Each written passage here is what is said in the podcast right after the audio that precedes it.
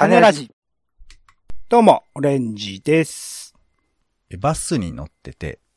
ここで降りたいなと思って押そうと思って誰かに押された時に、悔しいっていう気持ちと、あ、一緒に降りる人いるんだって、ちょっとね、この二つの気持ちが混じり合いません？どうです？えーポンです。世の中全部種にしよう種ラジ。よろしくお願いします。よろしくお願いします。えイベントで体験した見えたことを一緒に共有したい、え種ラジのイベントリポートです。はい。ちゅうことで、今回は、えー技術だけどエモーション、実用、実用を知るのに、カンバセーション、質問乱れ飛ぶ理想の文化祭、NHK 技研公開2022に行ってきた話でございます。はい。はい。噛みまくっちゃいましたけども。ね NHK の話なのでね、噛みまくるっていう。はい。いや、本当にね、アナウンス、いつも NHK さんすごいなっていうふうに思っておりますけども、ん？えー、まあ、それはそれとして、えー、NHK の技術研究所っていうのがあるのは、まあ、僕がわーわー言ってるから、俺さん知ってると思いますけど、知ってますよね？毎年恒例という感じですか？はい。ま、毎年恒例。なんか僕が喋ってる話はご記憶ありますか？うーん。いや、オッケー、わかった。あのね、一応種ラジで過去紹介してたんですよ。2018年に紹介してました。うんうん。うん。で、まあ、あのーまた後でちょっと説明していきますけど、僕はこの回がとっても好きで、えー、まあ冒頭ちょっと述べましたけど、なんかね、これが理想の文化祭だったんじゃっていう気持ちなんですよ。なんていうか。うんうんうんうん。文化祭ってほら、あの、どうしても盛り上げるために、あの、喫茶店とか、あの、ギター弾いたりとかするじゃない。はいはいはい。うんうん。それいいんですけど、俺が知りたいのは文化の祭りを見たいのよ。文化って言うと。まあ、俺の中の文化なんですけど、なんか技術みたいな話とか。うんうん。なんかそういう風なことを聞きたいっていうニーズにもうめちゃくちゃ応えてくれるイベントが、まあ技術は文化なのかっていういろいろ議論はありますけど、はい。はい。まあ、えっ、と、だから、俺の偏見だと思っていただいて構いません。うん。なんていうか、うんあのーまあ、祭りじゃ祭りじゃってことですね。祭、そう、なんていうかその、ななんつうのかななんかこう、陽気にわーわーやってる側じゃなくて、研究発表をもとにかく丁寧に聞けるような、そういうのが私好きでございますから、まあそれに乗ってくれないことには始まらないんですけど、いや別に文化祭が悪いわけじゃないですよ、普通のね。えーはい、いいんですけど、焼きそばが悪いわけじゃないんですけど。で、えー、ちょっとかん、まあ、簡単に言うと背景だけちょっとお伝えすると、さっき2018って言ったじゃないですか。この、えー、技研公開は、2019、2020、2021とずっとお休みしてたんですよ。ほうほう。正確に言うと、お休みっていうかオンラインのみでやってたんですよね。うーん。そう。で、あの、だから、まあ、うん、その現場に行けないということで、で、この技研公開の僕一つ魅力っていうのは、まあちょっと、えー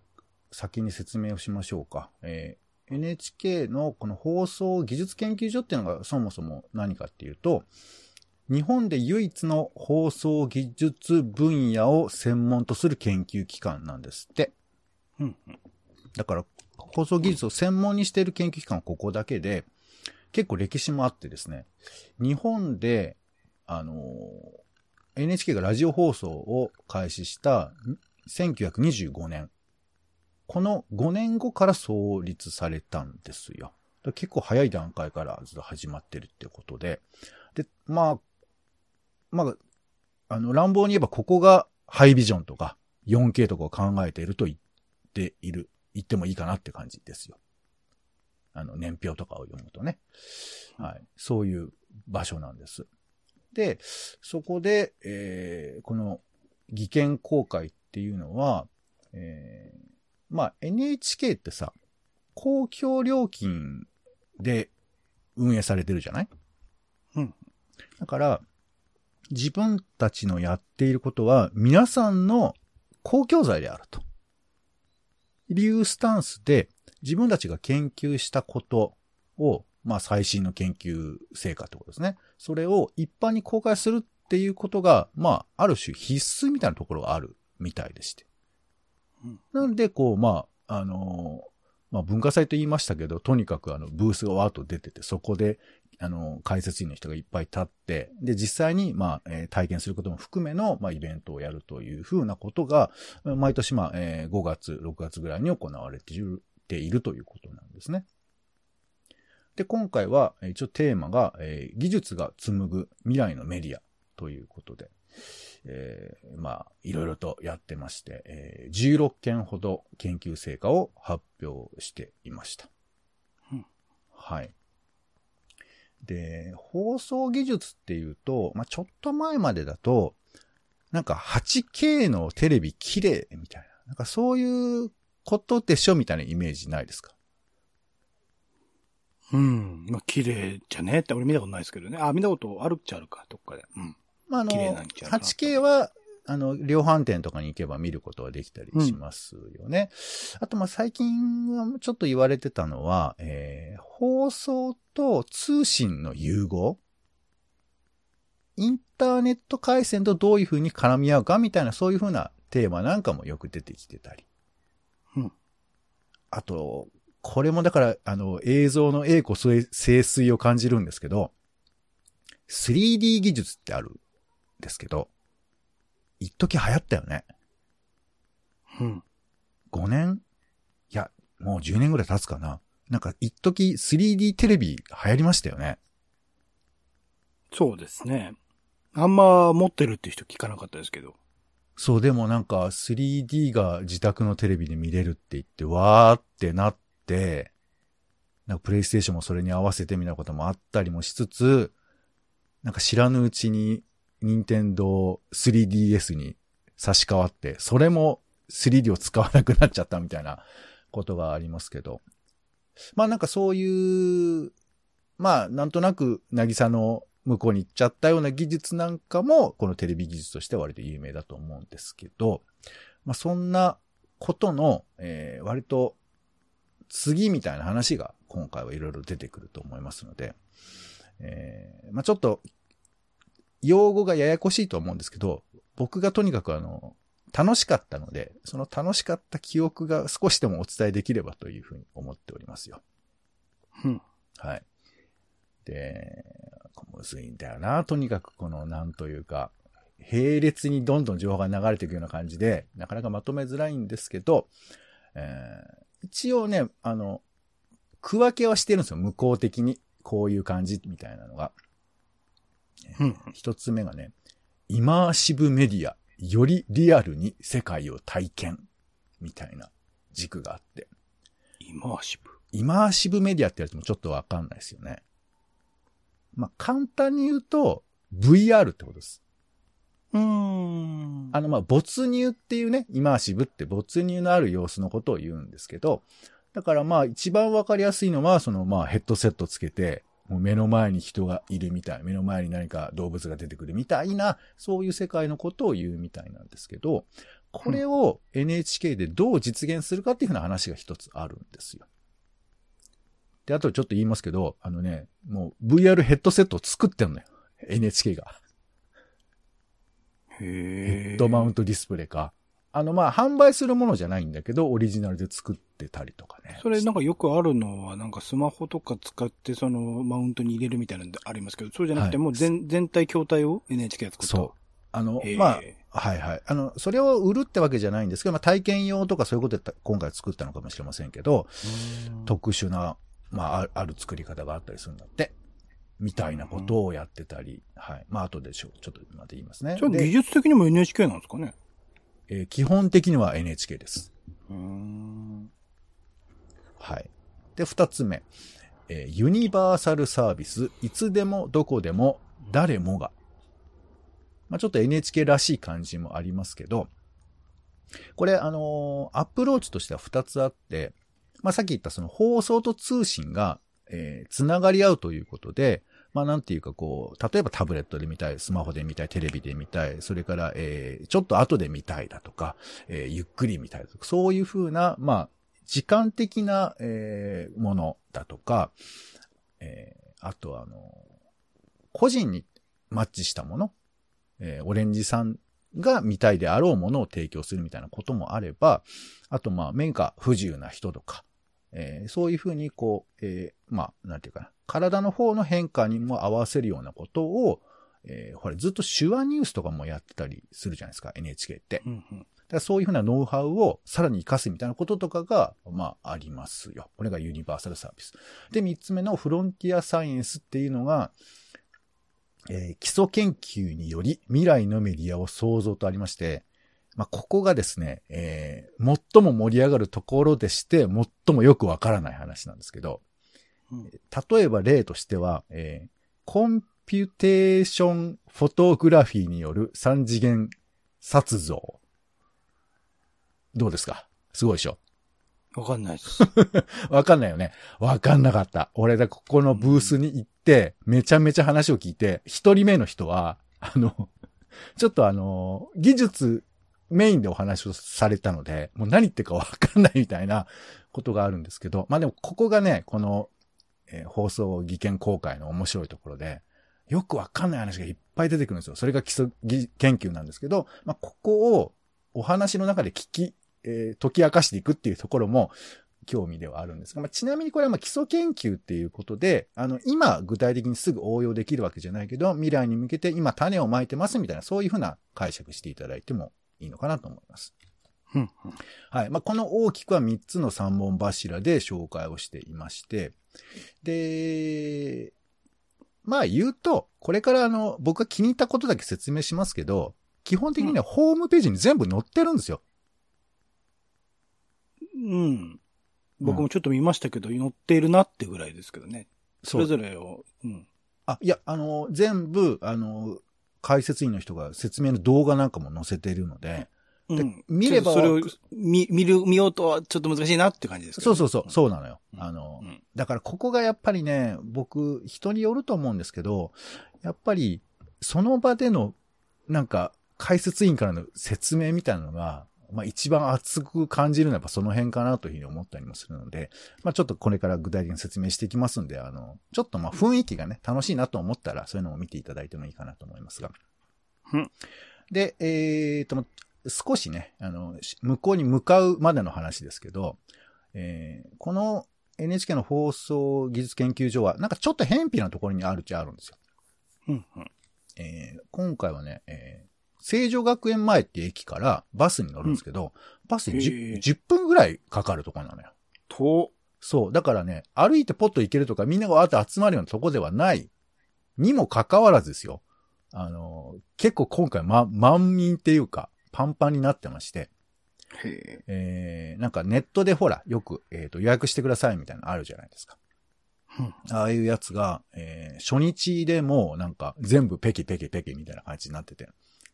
うん。わ、そんな人気あったんだってちょっとオタオタしましたけど、それでポチポチってなんか、偶然空いたもので入り込めて僕は行くことができたんですけども。で、建物の雰囲気はね、結構大きいんですよね。地上14階。地下2階というところでして、結構立派な建物でして、まあさすが NHK だなという感じなんですけど、まあ、ちなみにここの中に、えー、250人ぐらいえー、職員がいて、うち200人、223人が 研究者なんですって。すげえな。だから研究ばっかしてとこなのよ、マジで。っていうのが、まあ状況としてはあります。で、入り口入っていくと、まあ普通にロビーがありまして、で、そこのロビーのところで、えー、まあ、えー、今回だと QR コードかなんか見せたりとかして、えー、消毒なんかして入っていくんですけど、あのー、まあ一回はね、全体を説明するようなブースなんですが、あの、ここで面白かったのは、他でもあるのかな？あの、NHK のその館内に入れてあるカメラが僕らを全部追尾して、僕らがえー、僕らというかその、入場者がどれぐらいいるかっていうふうな情報を取得して、どこが今混んでますかっていうことを、えー、モニターに出すみたいなことをやってました。うんうん、まあこれ、まあ他のところでもあるとは思うんですけどね。そういうのをやってて、で、さらに、なんかその、僕の周りに円みたいのが作られて、人と近づくと、ソーシャルディスタンスが取れてませんよみたいなことを、あの、俺に訴えかけてくるみたいな。なんかそういう。目で？あ目でって、あの、その輪っかのところの色が変わるっていうんですか？うん。色が変わってキャラクターがぴょっと出て、えー近づいてるよみたいなことを教えてくれるみたいな。そんなこともデモとしてやってましたよ。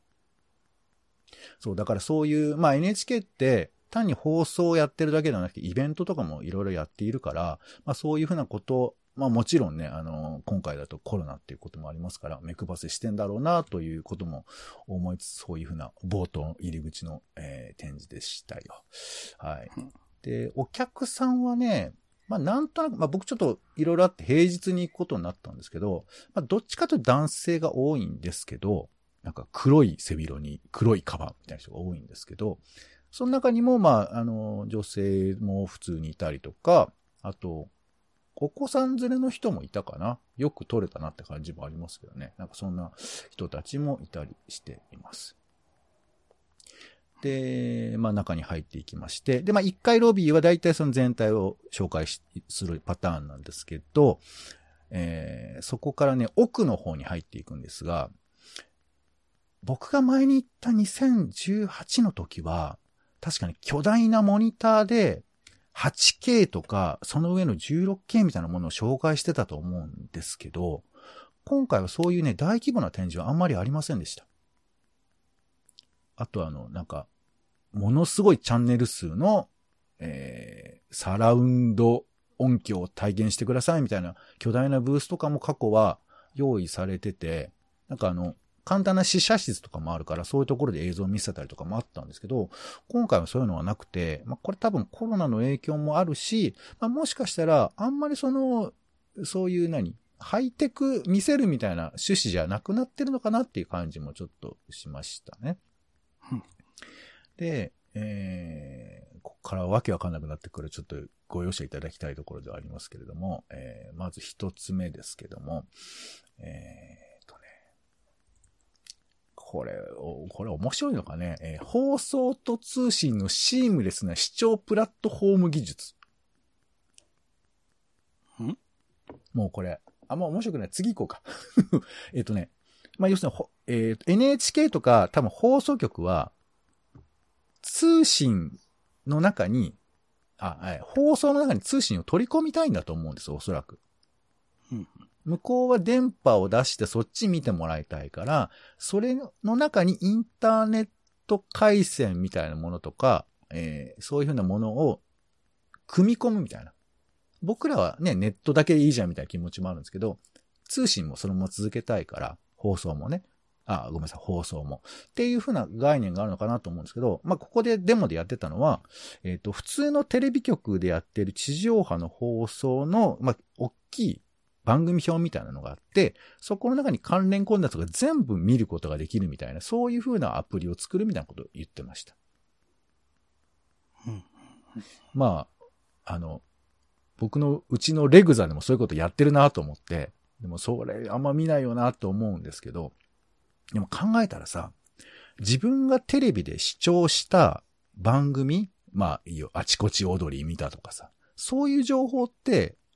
テレビに関してはログって残らないじゃない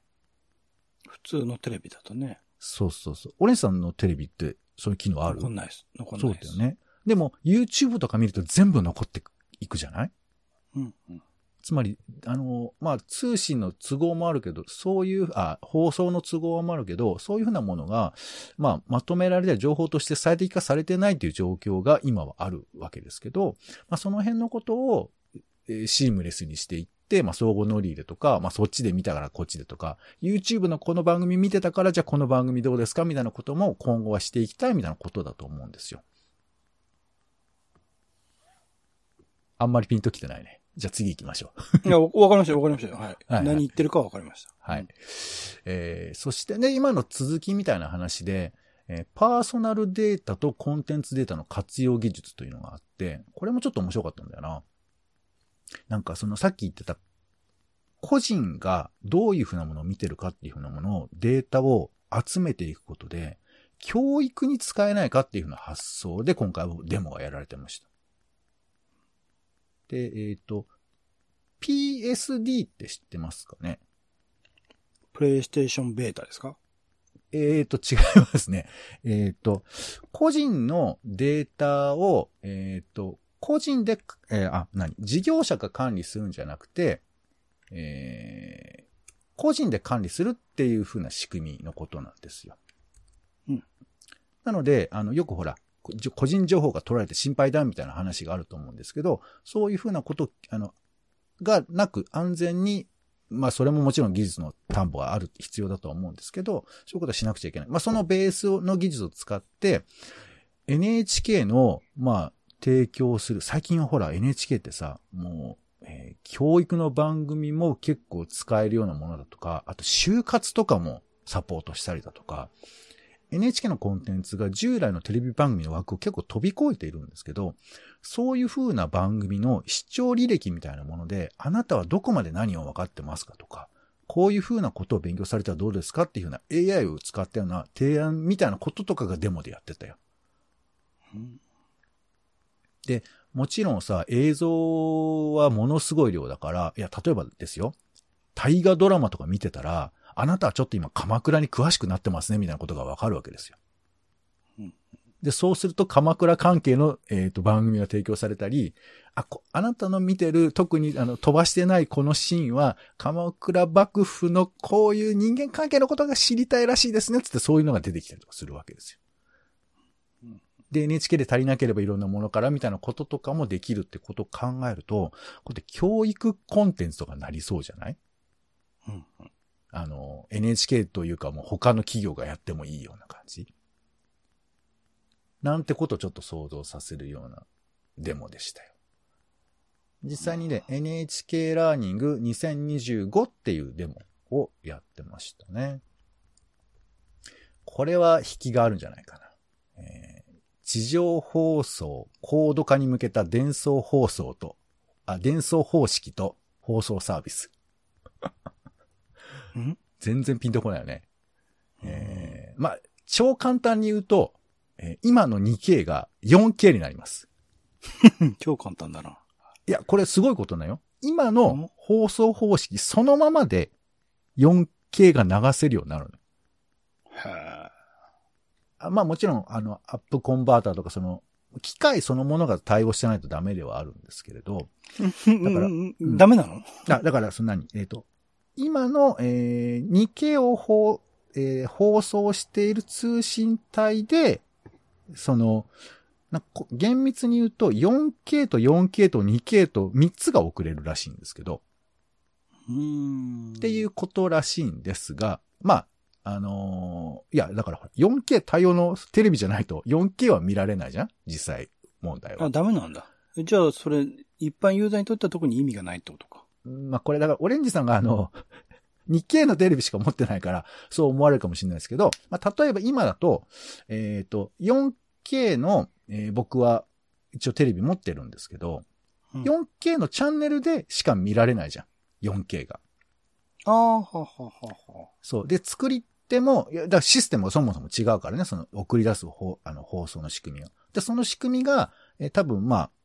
俺はちょっとわからない。超ざっくり間違ってるかもしれないけど、まあ今の 2K の、えー、放送のしくえー、枠組みの中で 4K みたいなものが流せるようになるから、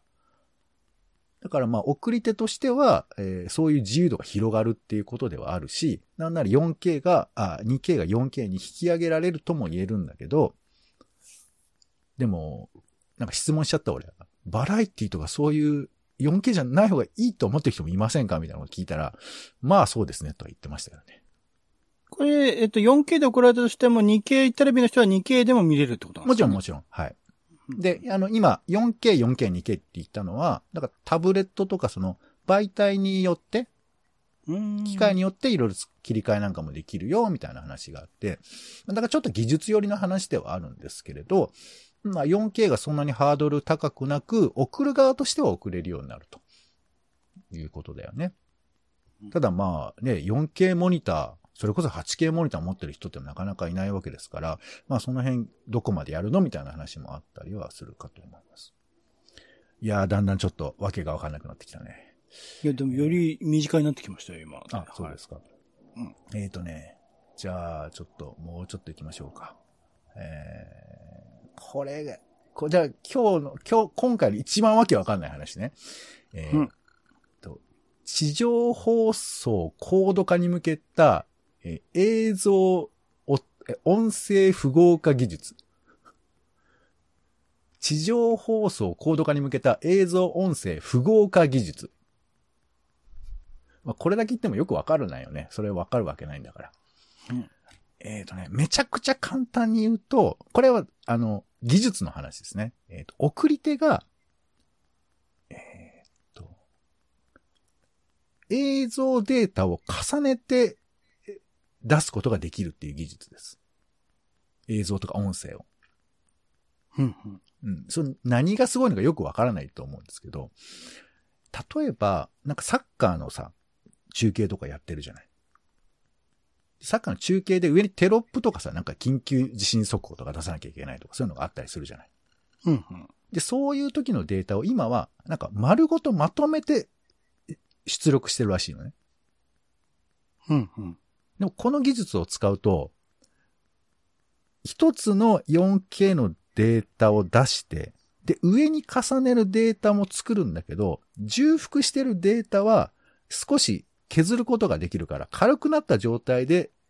えー出せて、で、それを足し算してテロップが出すみたいなことができるらしいんですよ。うんうん。で、まあ、そんなこと元からやってなかったのかよって思う人もいると思うけど、まあまあ、なかなか難しいんだと。で、これができると何がすごいかっていうと、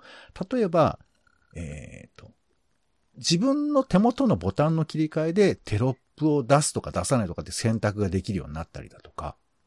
うーん。それはありがたい。そう。まあもちろん、緊急地震速報とかは出てた方がいいのかもしれないけどね。まあそういう切り替えがあるにしても。あとね、これも、む、あの、俺、俺たち側というか向こう側だけど、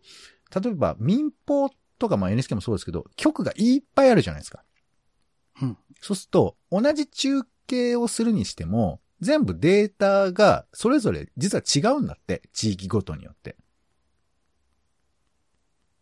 同じ放送するデータだとしても、各局で一旦そのデータを流し直してるんだって、今は。うんうん。で、その時に、まあ、曲の言うと全部同じの流せよと思う気もするが、まあちょっとそれはわかんないで置いといて、それぞれで出す時に、テロップとかがちょっとずつ違うじゃん。やっぱ地域によって違うわけだから。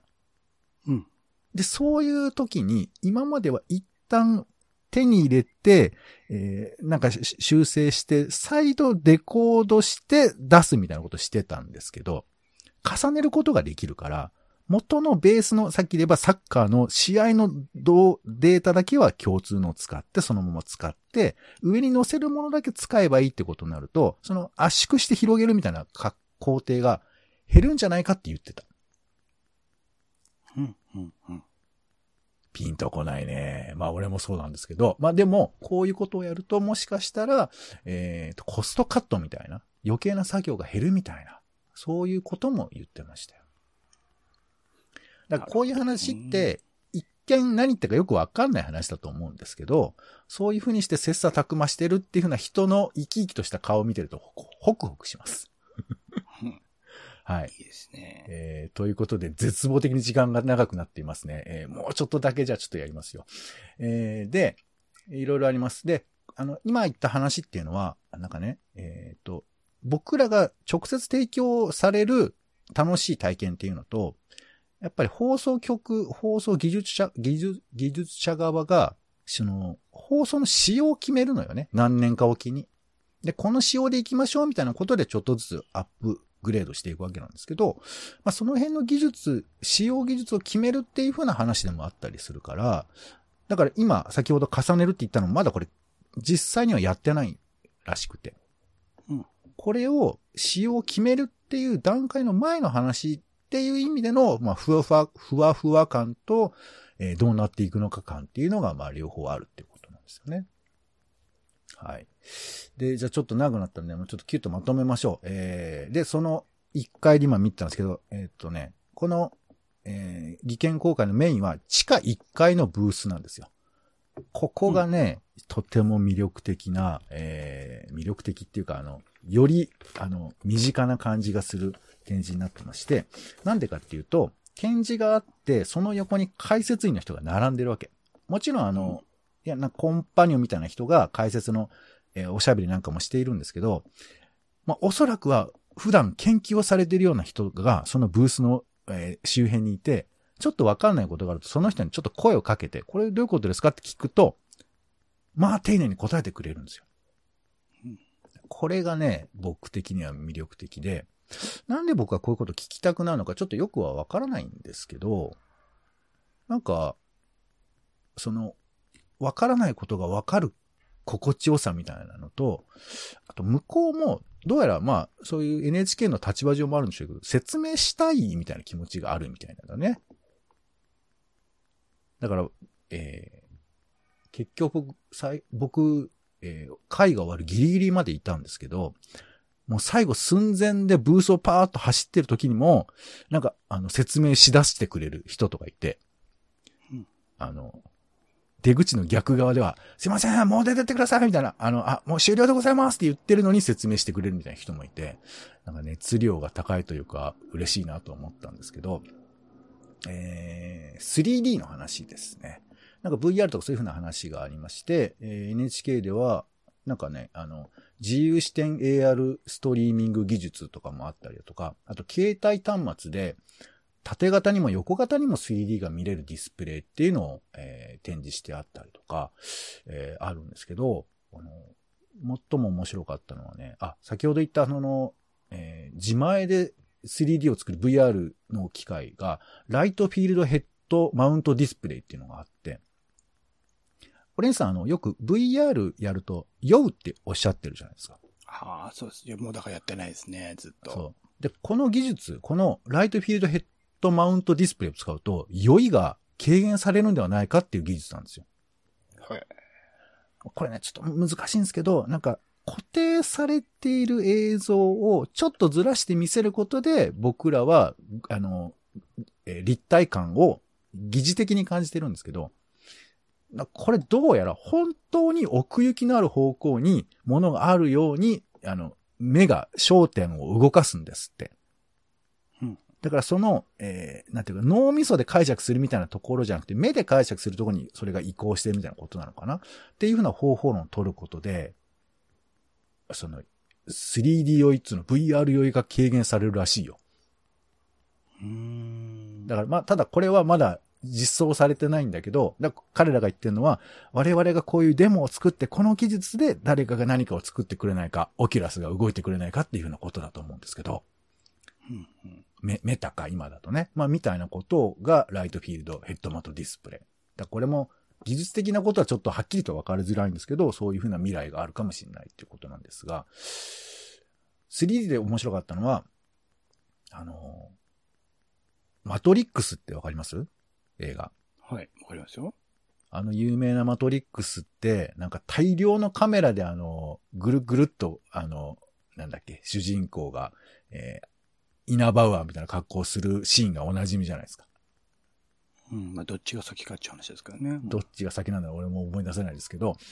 えーっと、こういう風な、まあ、3D 空間にキャラクターが、まあ、人間がいるようなことを撮影する機材みたいなのがあって、で、これが、えー、なんか、まだ普通の地上波の民放局にはないのかなでも NHK にはここにはあるんですって。で、えー、ボリュメトリックキャプチャー技術って言うらしいですけど、もうちょっと説明よくわかんないんだけど、えーそこの人間が立っていて、そこの中に立っている人間を、えー周辺のカメラ、えもともとは100台ぐらい必要だったのが、今20数台ぐらいに減ったらしいんですけど、なんかそれぞれのカメラがロボットカメラみたいにして、えー撮るらしいんですけど、これを使うことで、中の人間を 3D データとして撮ることができるんですって。うん、うん。で、さらに、その 3D で撮った人の髪の質感とか、あと、後でライティングみたいな情報を上乗せしたりだとか、そういう風なことも今可能になってるんですってうん。で、ここまで行くと、本当にその場にいなくても、なんか、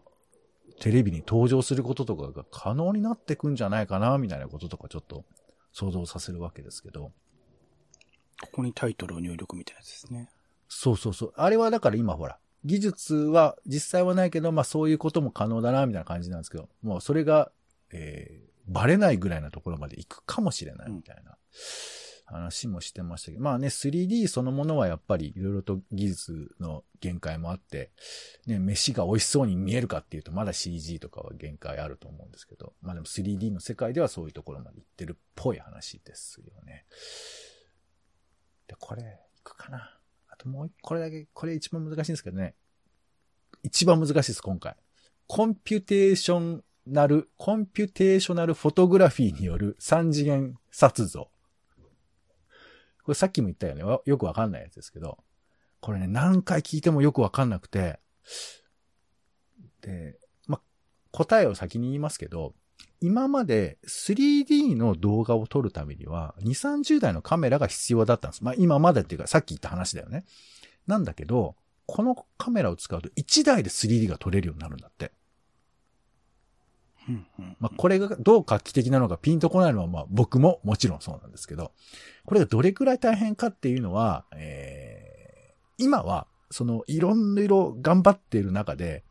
まだ、あの、スタートラインなのかな？いや、でも結構やってるんだけど、まだここまでっていう意味で、えー、最近静止画から動画になったんだけど、えー、1フレーム、えー、あ、1秒間に1フレームしか動かないんだよ。うんうんだから、書く書くとしか動かないんですけど、それが展示してあるから、これ、これあの、静止画なんですか動画なんですかみたいなこと、こっちは聞きたくなっちゃうけど、向こうはもう、はい、動画です、みたいな感じでいるから、ちょっとその辺が祖語があるんですけど、そういうふうに、まあ、カクカクとしたやつで、まあ、さらに、モノクロなんですよ。うん。色もまだついてないし。で、さらに言うとサイズも、展示で腕時計がね、普通の腕時計がポッと置いてあって、それを 3D 化して表示させてるんですけど、それぐらいのサイズしか撮れないんだって。で、今時なんかそんな技術なのかと思う気持ちもあるんですけど、まあ、逆に言うと、1台で 3D の情報を撮るっていうのは、めちゃくちゃ大変なことなんだなってことが、まあ、想像ですけどわかるっていうことですよね。っていうのを、コンピュテーショナルフォトグラフィーによる三次元撮像って言われても困るよね。多分。まあ、そのね、専門的な人たちにはそれでわかるでしょうね。そうそうそう。そうなんですけど、この辺のことを、いろいろ話を聞いて解き明かすところが、この、やっぱり、技研公開の面白いところかなと思いますし、まあ今のを踏まえて、あの、ホームページ見ていただけたら面白いのかなというふうに思います。はい。長くなった。もう終わろう。えー、他にもね、手話の完全 CG 化とか、手話って表情も出さなきゃいけないから、必ず顔がいるんですけど、ま、それを再現している CG だとか、あとあの、スポーツ中継で、えー、目が見えない人用に、えー、メインの実況とは別で、サブで実況をつけるインターフェース、なんかね、画面で1点取ったとか、えー、どこで曲がったみたいな、そういうことをパネルにポポって入れると、その入れたキーワード5つ6つが、その解説と解説のちょうど間、適切なところで AI か、AI で、あの、簡単な文章でポッとコメントが出して、コメントを出してくれるんですけど、それをまあ、手元のスマホで聞くことができる。これはな何かっていうと、目の見えない人と目の見える人が両方同じテレビを見て楽しむことができるっていう技術なんですよね。で、これなんか聞いたら結構そういうニーズがあるんだって。一緒に楽しみたいと。だから、うん、えー、目が見えない人は手元のスマホでちょっと補助的に聞くと一緒に盛り上がることができるみたいな、なんかそういう技術だそうですよ。はい。で、なんか、いろいろ聞いてたら結構オリンピック、この前のオリンピックでこういう風な、えー、技術のデモをやってたみたいですよ。話によれば。だから、だから NHK としてはという言い方も変だけど、やっぱオリンピックってのはそういうふうなことを、えー、まあ試す機会でもあったんだなというふうなこともちょっとわかりました。はい。他にもまあ音データの話とかもいろいろありますが、ちょっと時間の関係でこんなところにしておきましょう。はい。えー、ということでですね、ちょっとごめんなさい。これの話がうまくないんですけどね。とにかく、なんかこう、皆さんが聞いてるように、あなたが、あなたが聞いてるように、わけがわかんないんですけど、もっと実際はパネルが置いてあって、目的と課題とかそういうことが並べてあるだけだから、読んでどうこうって話なんですけど、ただなんかそのわからないことを解説員にぶつけると、なんか教えてくれたりする、なんかそのコミュニケーションの感じとかとっても嬉しくて、まあコロナ禍ってこともありましたけど、なんかそういう技術に関して、えー、解き明かしていくっていう楽しみが、なんかこの技研効果がとってもこう読み起こしてくれて嬉しいなと思うんですよ。うん、で、なんかでも聞いててちょっと自分で反省したというか、なんか結構、これは、えー、どういう技術ですかとか、これはいつ頃実用化されるんですかとか、なんかそういうこと結構聞いちゃってたんだけど、なんか改めて思うのは、まあ、あんまり聞きづらいんですけど、研究員の人がどういうところが楽しいのかなとか、そういうことも聞けたらいいなってちょっと思っちゃった。うん、うん、うん。多分僕らも、なんか 3D が直感的にすごいっていう風な気持ちと、共に、これがどう実用化されるかとか、どういう技術なのかって、そういう、なんていうかこう、論理的な、理系的な話と並走してると思うんだけど、人に語りかけるときに、なんかこう、シンプルにすごいとか、感動したとかって話、なかなかしないじゃないですか。その抽象度が高いことって共有し得るかどうか不安だから、なかなか言い出せないと思うんですけど、きっと技術者の人も何か感動してこういう技術について研究してることがあるんじゃないかと思うんですよね。うん、だからその辺のことをなんか聞けたら面白いと思うけど、そういうこと聞きまくってる人ってきっと気持ち悪いよね。まあ嬉しいんじゃないですか？あんまいないし、多分。あ、そうか、そうか、そうか。どう、どうなんだろう。なんかでもちょっと照れくさい感じもあるっていうか、なんかほら、文、文学フリマで質問できますか問題にちょっと近い気がするんだよね。うん。その、事実とか、客観的なこととかは聞けるんだけど、なんか、感情みたいなこととかって話やりとりしづらいみたいなところっていうかさ。うん、うん、うん。向こうもね、解説員で立ってるからっていうのもあるんですけど。まあなんかそんなことも思ったりしたんですけど、そう。まあ、だけど技術面も興味はあるんですけど、エモーショナルな部分ももうちょっと紐解けたら、よりこういうふうな、えー、技術の展示というものが身近になるようかな気もしたから、まあ、これは俺が勝手に聞きゃいいとも言えるし、もしかしたら NHK の放送、えー、危険公開も、もうちょっとそういう、ちょっとね、人臭いところも出ていくのかななんて思ったりもしました。はい。ということで長くなりました。えー、ちゅうことで、なんだか、えー、よくわかりませんけども、えー、技研公開はとにかく私は楽しいという気持ちでですね、えー、言っておりますので、なんか行けてよかったなというふうに思っています。はい。ということで、今回は技術だけどエモーション、実用を知るのにカンバセーション、質問乱れ飛ぶ理想の文化祭、NHK 技研公開2022に行ってきた話でした。はい。お聞きいただきありがとうございました。はい。以上、種ラジのイベントリポートでした。お相手は、えー、といったわけで、えー、私の手元には今のラボちゃんっていうですね、えー、アトムの女の子版みたいなやつですね。えー、これのキャラクターシールが手元にございます。はい。ちょっと嬉しいですね。ポンとオレンジでした。種ラジ、また。種ラジは、ほぼ毎日配信をするポッドキャストです。Spotify や Apple Podcast にて登録を。更新情報は Twitter。本編でこぼれた内容は、公式サイト、種ラジ .com をご覧ください。番組の感想や、あなたが気になる種の話は、公式サイトのお便りフォームから。お待ちしています。